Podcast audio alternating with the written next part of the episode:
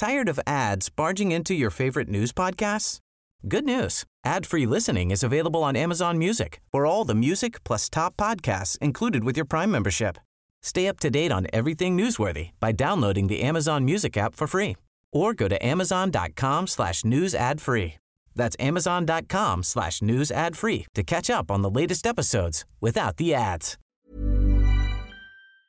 José Alfonso Suárez del Real, secretario de Gobierno de la Ciudad de México. ¿Qué tal? Muy buenos días. Muy buenos días, Lupita. Muy buenos días, Sergio. Un placer en saludarles y a través de ustedes a sus radios, a sus seguidores. Gracias. De, de, ¿Cuánto representa esta condonación del impuesto sobre nómina?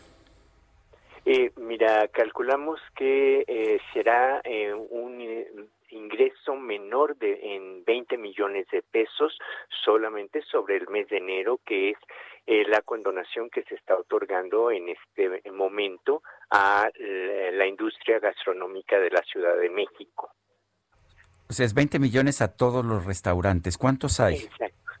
Eh, no tengo el dato preciso del número de restaurantes, eh, lo que sí te puedo decir es que definitivamente es una de las industrias más importantes en la economía de, la Ciudad de México. Esta es una ciudad de servicios y en este contexto eh, la industria gastronómica juega un rol fundamental en los procesos económicos de la ciudad.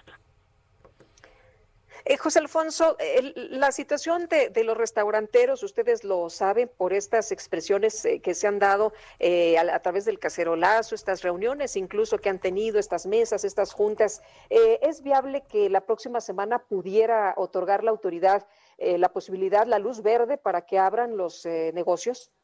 Mi, lo más importante en este momento es que nos hemos sentado con ellos desde el día lunes y que hoy a las seis y media de la tarde tendremos la segunda mesa de trabajo tras haber eh, eh, eh, pues presentado las diversas opciones.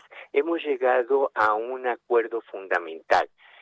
En este momento la situación sanitaria, la salud de los capitalinos, que son ellos mismos, que somos quienes trabajamos, que somos quienes acudimos a comer en sus espacios, que somos quienes trabajamos en esta industria como chefs, galopinos, etcétera, es fundamental pero que te, tenemos que buscar los mecanismos que permitan que la salud económica de esta industria, de estas empresas, eh, logren ese justo equilibrio que nos permita salir hacia adelante. Esto nos ha quedado muy claro a todos de que es en función a esa situación que podemos construir salidas las cuales estaremos eh, todavía afinando a las seis y media de la tarde del día de hoy y eh, comentarles que después de esta reunión a las siete y media eh, nos estaremos reuniendo la industria gastronómica con las plataformas de ser, que brindan el servicio de traslado de alimentos a este eh, domicilios a efecto de ver si integramos también en este proceso de reactivación de qué forma y de qué manera. Lo importante es esto. Coordinados podremos salir, confrontados nunca.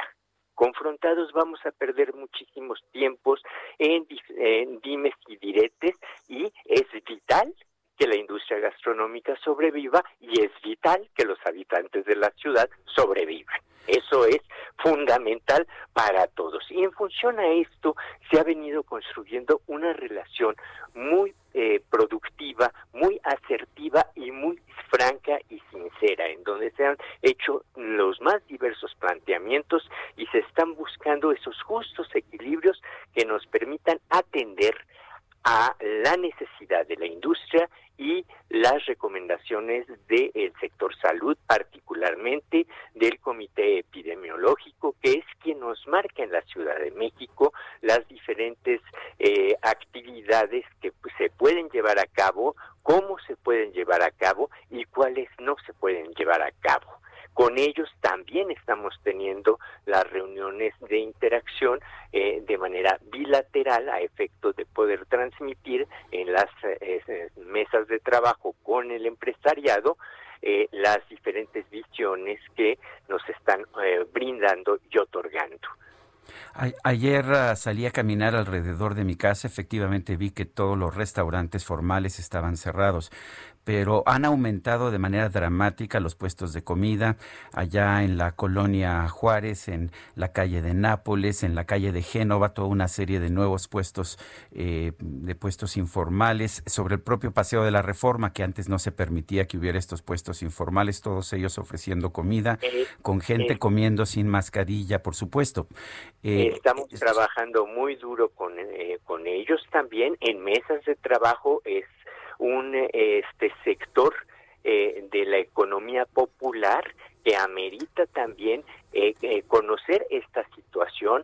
En efecto, sabemos que las ciudades en el mundo y en México, la Ciudad de México no es la excepción, estamos procesando esta larga crisis sanitaria combinada ya con una crisis económica profunda a, ciertos actos de desesperación y angustia, en donde lo que sí nos ha quedado claro a los gobiernos de las ciudades es que la confrontación es el peor, la peor salida para lograr el objetivo de eh, reconstruir una realidad en donde el tema sanitario es preponderante en este momento y lo será, estoy seguro de que al menos por un par de años, y esta es una experiencia que nos permitirá eh, construir una nueva sociedad de cara a la buena alimentación, etcétera, etcétera. A mí, eh, con la experiencia como legislador, digo, me sorprende enormemente que solamente cuando hubo la este, pandemia de fiebre española en 1918 se hizo una reforma constitucional a efecto de establecer el Consejo Nacional de Salud, que en caso de pandemias es que el que rige la política nacional eh, privilegiando la salud por sobre eh, las demás legislaciones. Pero de allí en adelante, como eh, el momento más crítico ha sido el tema del H1N1 aproximadamente hace 12 años, no se volvió a, retomar unas disposiciones que en este pacto social permitan definitivamente reconocer que la salud es fundamental, un pilar fundamental en el pacto social. Muy bien. ¿Se va a tomar en cuenta esto que han instrumentado los eh, restaurantes, estos negocios, mamparas, toma de temperatura, lavado de manos, eh, los tapetes, el gel acrílico, el, caretas? El, el gobierno de la ciudad ha reconocido y seguirá reconociendo que el sector gastronómico fue uno de los más activos, aportantes y eh, ejecutores de las medidas de prevención en el semáforo naranja. Evidentemente todos esos valores agregados cuentan en este en, esta construcción de esa nueva realidad y hemos eh, ya planteado algo más la mayor, eh, la gran mayoría de sus trabajadores están perfectamente involucrados en, este, en estos procesos preventivos, pero que pareciera ser que los destinan exclusivamente al espacio de trabajo y coincidimos en que bien haremos en generar una nueva vertiente que permita que se ejecute en transporte público por parte de ellos y en sus espacios de relación, de amistad familiar, etcétera. Porque dentro de los restaurantes es impecable la forma en cómo se comportan, en cómo atienden, en cómo limpian, proveen el gel portan la mascarilla y el, cubrebocas a pesar de los calores, etcétera. Esto nos gustaría que se replicara en sus familias, en sus amistades, porque estoy seguro que eso nos ayudaría a la prevención de contagios. Muy bien, José Alfonso Suárez del Real, secretario de Gobierno de la Ciudad de México. Gracias por platicar con nosotros. Buenos días. al contrario, muy buenos días, Lupita. Muy buenos días, Sergio. Que tengan excelente miércoles. Selling a little or a lot? Shopify helps you do your thing however you cha-ching. Shopify is the global commerce platform that helps you sell at every stage of your business. From the launch your online shop stage to the first real life store stage, all the way to the did we just hit a million orders stage. Shopify is there to help you grow. Shopify helps you turn browsers into buyers with the internet's best converting checkout. 36% better on average compared to other leading commerce platforms because businesses that grow grow with Shopify. Get a $1 per month trial period at shopify.com/work. shopify.com/work.